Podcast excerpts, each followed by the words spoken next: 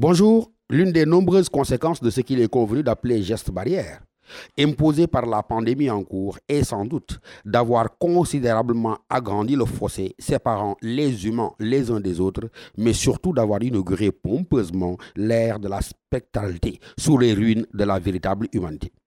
Que sommes-nous devenus en effet Des spectres, des ombres, en lieu et place d'êtres de chair et d'os?